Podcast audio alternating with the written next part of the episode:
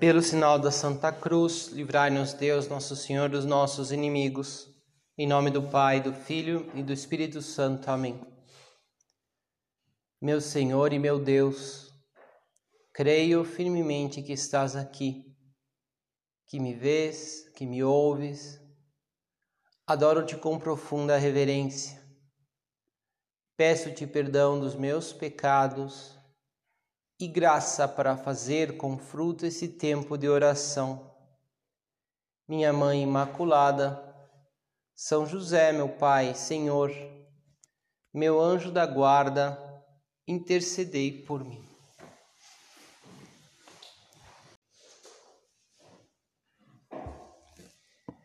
Uma vez aconteceu um episódio muito comum, assim, às vezes quando conversamos com as pessoas, nós sacerdotes falamos com as pessoas, mas que aquilo lá me, me, me ficou gravado na cabeça, né? Aquela, aquele diálogo.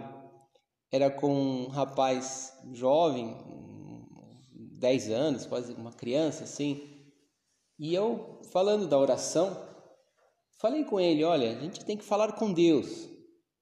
E ele, como sempre falamos, né? ele abriu um olho assim e perguntou: Mas ele fala? Né? Ele ficou assustado. Assim. E, e claro, aquilo me fez pensar, porque talvez eu acho que o susto era porque ele imaginou, quando eu disse que a gente podia falar com Deus, que talvez ele ia né, ter, quem sabe, é, escutar ou ver manifestações sobrenaturais, espetaculares, né, um raio, um, sei lá, umas vozes do céu. E mas também é verdade que às vezes é, ou também porque ele se surpreendeu porque isso que me chamou a atenção. Depois eu pensei que talvez tenha sido a primeira vez que alguém falou com ele seriamente que ele poderia falar com Deus, né? E, e é, talvez escutou ali de um sacerdote, de alguém que estava falando, né? Digamos sério ali com ele. E talvez ele, ele falou: Nossa, porque e me gravou porque eu acho que a maioria das pessoas, às vezes nós também, não estamos muito convencidos de que Deus fala comigo, é que Deus quer falar comigo. Nós sabemos que Deus não se manifesta ordinariamente através de fenômenos especiais. E sei que ninguém talvez fique esperando, né, que, que escute vozes do céu, né? Porque não acontece isso com a maioria das pessoas, né? a gente sabe. Mas também, é, é, talvez a gente não espera isso, mas talvez duvide um pouco que possa haver um diálogo real com, com Deus. E, e claro que há. Né? Isso nós temos que lembrar sempre, né? porque, porque Deus se fez homem por que Deus se fez criança? Né? Jesus Cristo nasceu como criança. Por que Cristo formou uns apóstolos e quis que umas pessoas colaborassem com ele e que falassem em nome dele? Por que Cristo, Deus, quis ficar aqui conosco agora na Eucaristia? Por que quis deixar a sua igreja com seus ministros e a palavra de Deus? Não só para, digamos assim, dar uma regra, mas porque quer ter esse diálogo íntimo conosco. Quer ter esse, esse dizia né, ontem, quer nos acompanhar naquilo que nós desejamos e temos, que, que, que gostamos, que na maior, na maior parte delas são, são coisas de Deus, que Deus mesmo colocou no nosso coração e quer, digamos, estar junto de nós. Há tantos exemplos no Evangelho que, é, enfim, poderia citar muitos, quase praticamente todos as, os diálogos que aparecem, né? Quando Jesus aparece falando, a gente vê que Jesus toma a iniciativa. Ele procura o diálogo. Ele quer o diálogo. Né? Quando vai na casa de Simeão, e aquela, é aquela, aquele episódio em que as pessoas ficam pensando: nossa, mas tem uma mulher que está lavando os pés de Jesus, essa mulher é uma mulher de má vida, será que ele sabe? Se ele soubesse mesmo, Então talvez ele não deixaria essa mulher se aproximar. E Jesus fala assim: é, Simeão, tenho uma coisa para te dizer. E depois conta, né? Aquela parábola do perdão, dizendo assim, se um pai, se quando Deus perdoa muito, né? E o outro perdoa menos, quem que ama mais? Mas é interessante, né? Jesus fala, eu tenho uma coisa para te dizer. Fala, meu amigo, presta atenção. Ó, senta aí, vamos conversar. Né? Se fosse hoje, vem, vem cá, vamos, vamos tomar uma cerveja. Porque eu quero te a conversar com você com calma. Né? Quero que você entenda. Ou quando aquela mulher tocou o manto de Jesus e tinha um monte de gente, um monte de gente com Cristo, que isso também é, a gente bem sabe, né? Às vezes é, a gente tem um monte de gente é, é, e, e, podemos estar bem solitários, né? A gente tem um monte de gente em volta, mas a gente não, talvez não, não dialogue com ninguém, como acontece, é comum, né? Acontecer, está lá no, no grupo na tua sala de aula com um grupo de amigos, assim, de colegas, né? E Jesus estava nessa, nessa ocasião, porque estava todo mundo querendo tocar em Jesus, falar com Jesus, e estava fazendo milagres. E Jesus para, quem me tocou? Ele quer conhecer aquela mulher. A mulher até ficou com medo, né? Mas depois teve um diálogo bonito e falou: mulher, grande é a tua fé. Não, não se contentou, falou: bom, que bom, ela já se curou, agora tem que curar um monte de gente, né? E tem um monte de gente aqui, então não dá tempo para parar muito e vai vou fazendo. E esse Cristo que procura, que toma iniciativa, ele também está tomando a iniciativa para falar contigo, para falar comigo. Agora mesmo, é, é, isso que nós estamos fazendo aqui, falar com, com Cristo. E, e Deus vai falando conosco constantemente constantemente, de muitos modos, a linguagem de Deus é muito rica, né? E não é só, não se usa só palavras, assim como a comunicação humana também, não são só palavras, mas é, são gestos, o olhar e, e a forma como, como até que uma pessoa se veste, né? E como ela, tudo isso comunica, como a gente diz, mas isso em Deus é né, muito, muito mais diversificado, né, muito mais rico, muito mais profundo.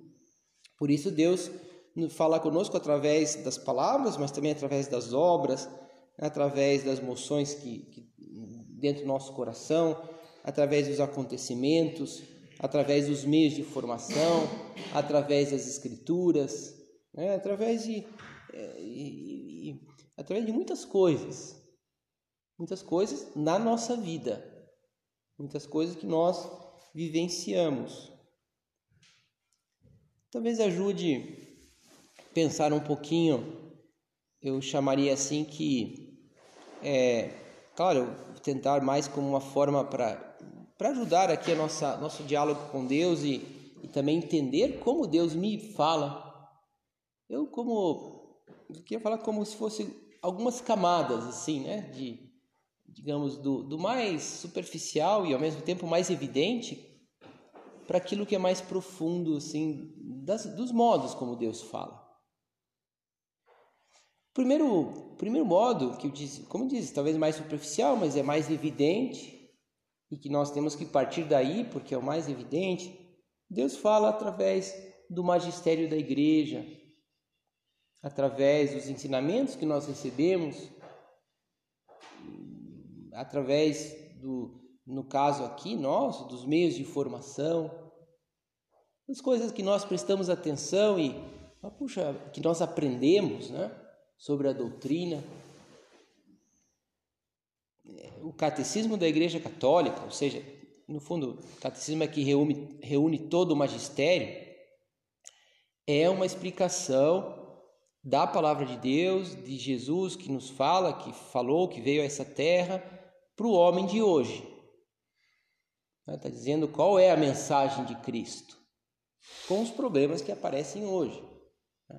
Obviamente que Lá hoje tem é, aparecem problemas é, médicos, por exemplo, sei lá, eutanásia, que, que na época de Cristo ou, ou mesmo 500 anos atrás não nem se pensava muito assim a respeito. Né? ou talvez de formas bem diferentes, porque a técnica mudou e então a igreja vai dizendo, falar o que segundo os ensinamentos de Cristo, o que que significa isso, sob o ponto de vista moral, claro, que é é o que interessa, é o que é a nossa vida para Deus. Deus é, também nos meios de informação, a gente sabe que Puxa, se eu quero ter diálogo com Deus, Deus, eu tenho que dedicar um tempo para oração, como nós estamos fazendo aqui agora. E é algo óbvio. Então, é algo que Deus com certeza está me pedindo. Né? Que, eu, que eu atue é, com ética no meu, no meu trabalho profissional, nos meus estudos, que eu faça oração, que eu ajude os outros. Né? São coisas que são evidentes. Né? E e sabemos que, que é isso. Então, é, essa é como uma, uma primeira camada. A segunda camada é, é o, através da Sagrada Escritura. Como dizia, cada uma é como se fosse mais profundo, né? No caso da Sagrada Escritura, como disse o Catecismo da a doutrina da Igreja, ela, ela explica a Sagrada Escritura para o homem de hoje, e por isso às vezes é mais fácil a gente saber quais são os ensinamentos de Cristo. A gente procura em livros, né? em pessoas que explicam. Né? Mas depois a Sagrada Escritura, agora eu diria a palavra de Deus, né? com maiúscula, que significa, quando fala assim, palavra de Deus, significa que é Cristo mesmo que está retratado na Sagrada Escritura.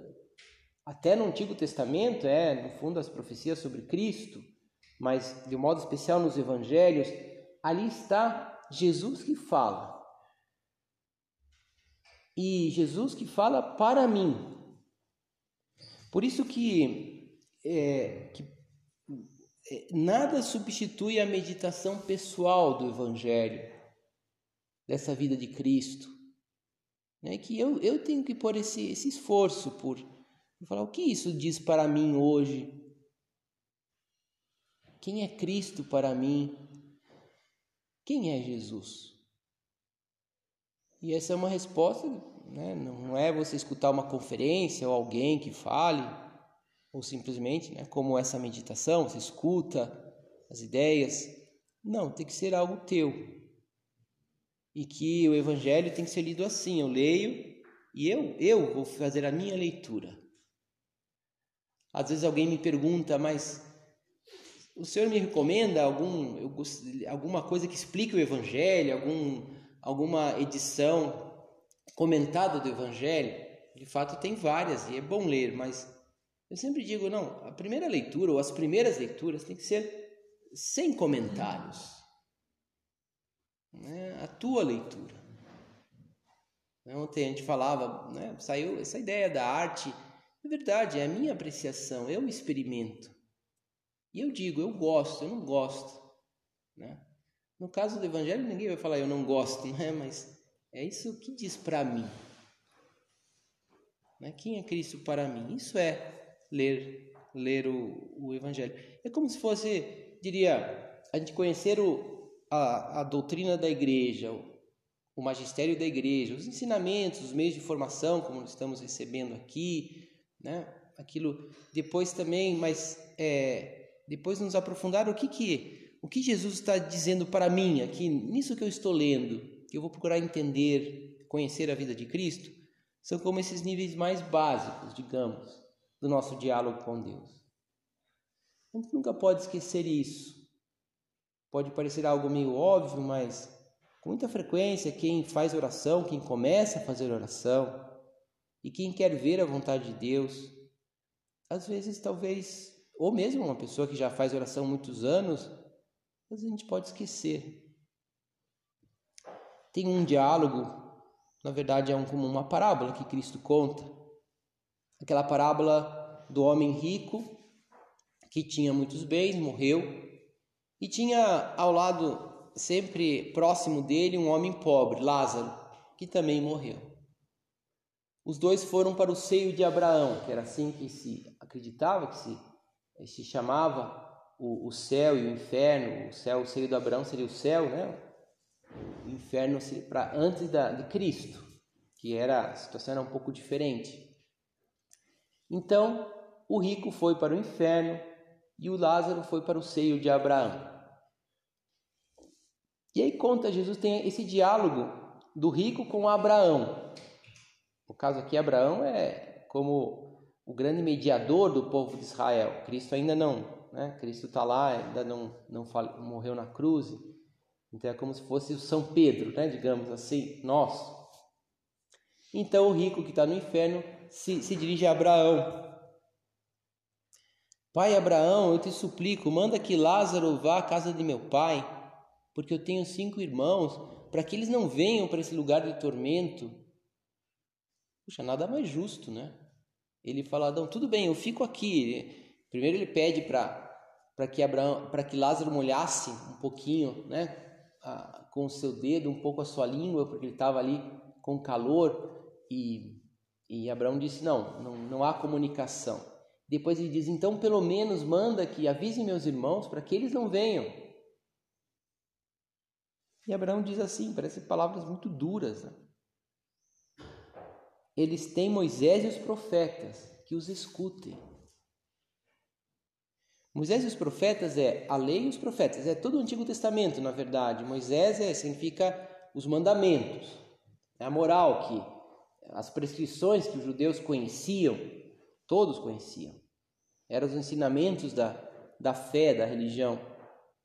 E os profetas eram já, digamos, as profecias, né? as coisas que, que também eram da Sagrada Escritura, mas que já não eram prescrições, né? a moral, mas era um pouco o conhecimento, a, digamos, a, as sugestões do que, do que as pessoas podiam sonhar e pensar. E... Abraão fala, eles têm Moisés e os profetas. E o rico insistiu: Não, pai Abraão, mas se alguém dentre os mortos for até ele, certamente vão se converter. Oh, mas parece, menos o pessoal avisar: Ó, oh, pessoal, leia, leiam, vivam a lei, leiam os profetas. E Abraão, porém, disse: se não escutam Moisés nem aos profetas, mesmo se ressuscitar alguém dos mortos, não acreditarão. É já uma, é, uma profecia do que aconteceu com Jesus também. Jesus veio, né, e, e, é, digamos, não há dúvida né, que ele existiu, porque existem muitas testemunhas muito mais do que qualquer, né, qualquer. Estava conversando com um de vocês aí esses dias, é muito mais do que, sei lá, que, que Platão, Sócrates e, e até pessoas eh, posteriores a, a Cristo, né? Tem muito mais testemunhas e, e, e comprovação de que existiu do que do que muitos personagens históricos que nós não temos temos certeza e não, ninguém se questiona, mas então Cristo veio morreu na cruz, ressuscitou dos mortos, fundou a igreja, faz milagres toda hora. Está cheio de milagres eucarísticos acontecendo por aí. Nossa Senhora aparece. Apareceu muitas vezes e tem aparecido. Né? E, e, e, e, tem fenômenos sobrenaturais assim do céu claros e, e tem os santos, a intercessão dos santos. Nós temos a obra o Opus Dei, e, assim tem realidades na igreja maravilhosas e, e mesmo assim tem gente que não acredita. É, é isso que que está dizendo. Agora isso pode ser aplicado na nossa vida também. Nós temos os ensinamentos da igreja, temos aquilo que as pessoas nos falam, né? as pessoas que nós confiamos, temos né, o, as, as escrituras, que nós podemos meditar e, e pedir luzes e experimentar. Aí está Deus e Deus fala muito através disso. Mas também é verdade, e, e, esse é o primeiro passo, e se não há isso, não há diálogo com Deus, não há oração, se não há esse, esse empenho por, por, por entender né, a nossa vida, o que, que é o certo, o que, que é o errado, o que, que é o melhor, mas depois é certo também que Deus nos fala como uma terceira camada através dos acontecimentos. Dos acontecimentos. Há tantas surpresas da providência, né? se nós pensamos um pouco e refletimos sobre a nossa vida, vamos ver, nossa vida é sempre, claro, o futuro é sempre incerto, mas também é, não, não é que seja algo também tão evidente, por isso que eu digo é como um terceiro, uma terceira camada que não é tão óbvio. Mas se nós paramos para refletir um pouco sobre a nossa vida, então vamos vendo que há um há uma providência de Deus, né? há um caminho que Deus está nos mostrando. É como que Deus toda hora está dizendo, meu filho, olhe Olhe para o que acontece à tua volta. Né? Olhe para o que você, o que você, o que, o que acontece. Foi assim quando São João Batista, é, uma vez, pediu para que fossem perguntar a Cristo é, aquela pergunta: És tu aquele que vir ou devemos esperar outro? Né? João Batista estava um pouco inquieto, mas será que Será que Jesus mesmo é o Messias, é o Messias prometido? Talvez São João tenha falado para que os, os discípulos ele fossem até Jesus perguntar, para que eles mesmos né, experimentassem, vissem Cristo. No fundo, talvez estivesse fazendo isso. Mas o que é interessante é a resposta de Jesus. Jesus não, não, não responde diretamente. Responde dizendo assim, pelas suas obras. E diz assim: Vai dizer a João Batista: cegos recuperam a vista, paralíticos andam, leprosos são curados, surdos ouvem, mortos ressuscitam, e aos pobres se anuncia a boa nova. No fundo, Jesus diz assim: olha o que está acontecendo, olha ao teu redor, olhe na tua vida. Claro, com esse olhar de profundidade com esse olhar de verdade. Não olhar superficial, porque é verdade, a gente sabe que muitas vezes, às vezes o espírito das pessoas marca a forma de ver, né? Uma pessoa negativa vai começar a ver um monte de coisas negativas e, ó, tá vendo? Deus não existe. Né?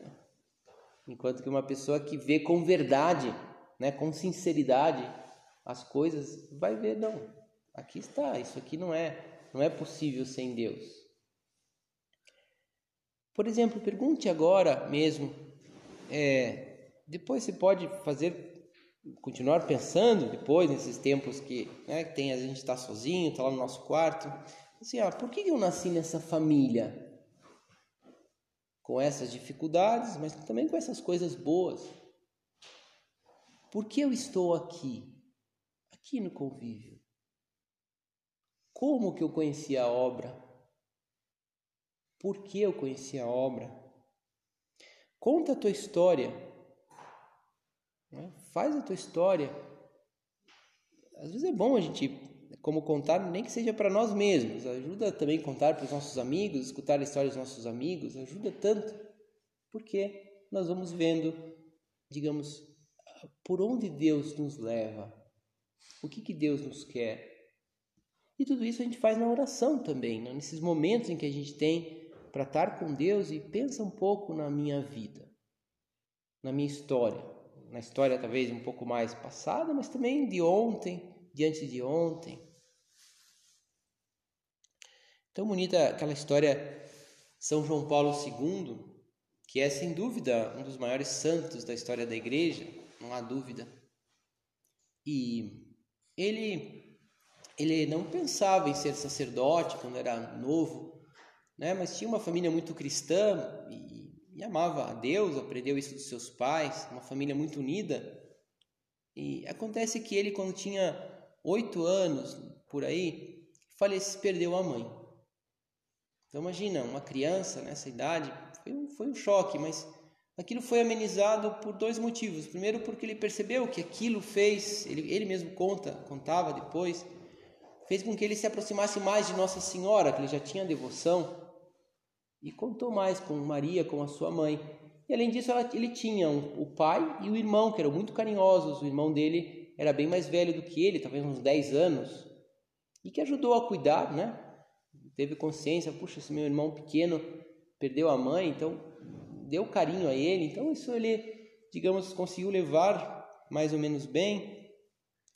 Só que acontece que foi isso que foi, ele conta como um choque maior, ele estava já entrando na universidade, o seu irmão estava terminando medicina, né? e, e, que o irmão dele, mais velho, já ajudava a sustentar a família, ele mesmo, cuidar dele, cuidar do pai, né? que já tinha uma certa idade, e ele perdeu o irmão. Totalmente inesperado, né? Um irmão assim com, começando, digamos, uma carreira profissional. E aquilo, claro, foi muito duro para ele, né? mas o fez rezar mais. E, e falou: Puxa, agora eu tenho que cuidar do meu pai. No caso, ele já tinha 18 anos, mais ou menos, e estava entrando na universidade também. Foi naquela época que ele começou a ter uma certa inquietação. O que, Deus me chama? É a inquietação que todo bom rapaz tem.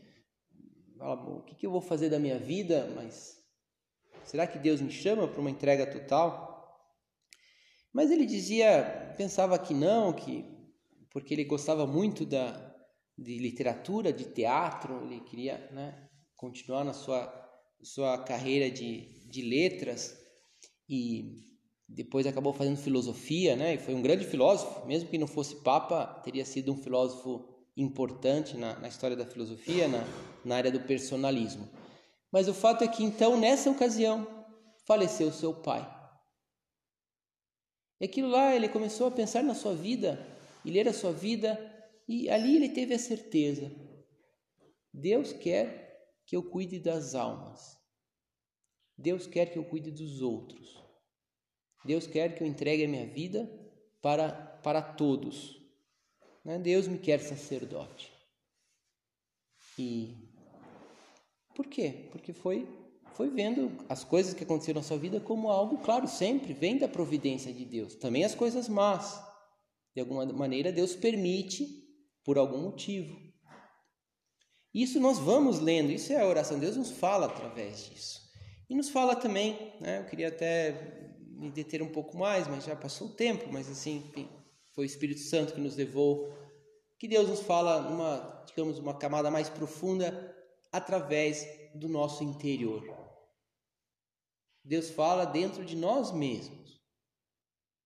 É, isso tem muitas, é, é, muitas formas de, de pensar. Deus nos fala através dos nossos sentimentos, porque nós sentimos uma vontade, queremos e nos, nos animamos com algo. Dos nossos desejos mais profundos, das nossas inquietações, é, é, em concreto da nossa inteligência, né? Às vezes as inspirações de Deus que dá uma luz. Não, olha, isso é isso é legal, isso é bom. Ah, entendi. Esse entendimento que vem que vem da oração, do coração, né? Dessas luzes que que, que acendem na nossa cabeça fala através dos sentimentos, que são os afetos. Quando às vezes naturalmente a gente diz, nossa, que legal isso, que maneiro, gostei, algo a gente se, se sente atraído por aquilo, Deus fala também através disso, através da nossa vontade que, se, que, que nos leva a disposições, a propósitos. Por isso que nós já pedimos a Deus, agradecemos ao Senhor pelos bons propósitos, afetos e inspirações. Depois Deus vai falando por dentro através da nossa memória, porque nós lembramos de coisas, talvez coisas que aqui mesmo falando com Deus lembramos de coisas que, que aconteceu ontem conosco, né? da nossa imaginação também, é quando é, quando vem digamos a, a, uma imagem na nossa cabeça, é, um, são essas lembranças, mas que que vem. Então Deus vai falando através do nosso interior. Por isso, devemos estar atentos também, e quando nós paramos para fazer oração, nós vamos indagar o nosso coração.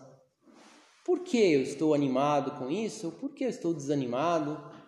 Porque o que eu realmente quero lá do fundo do meu coração? E no fundo, é dizer também que há um órgão interno que é onde Deus fala de um modo assim mais claro e, e podemos até resumir tudo isso nesse aspecto que é através da nossa consciência.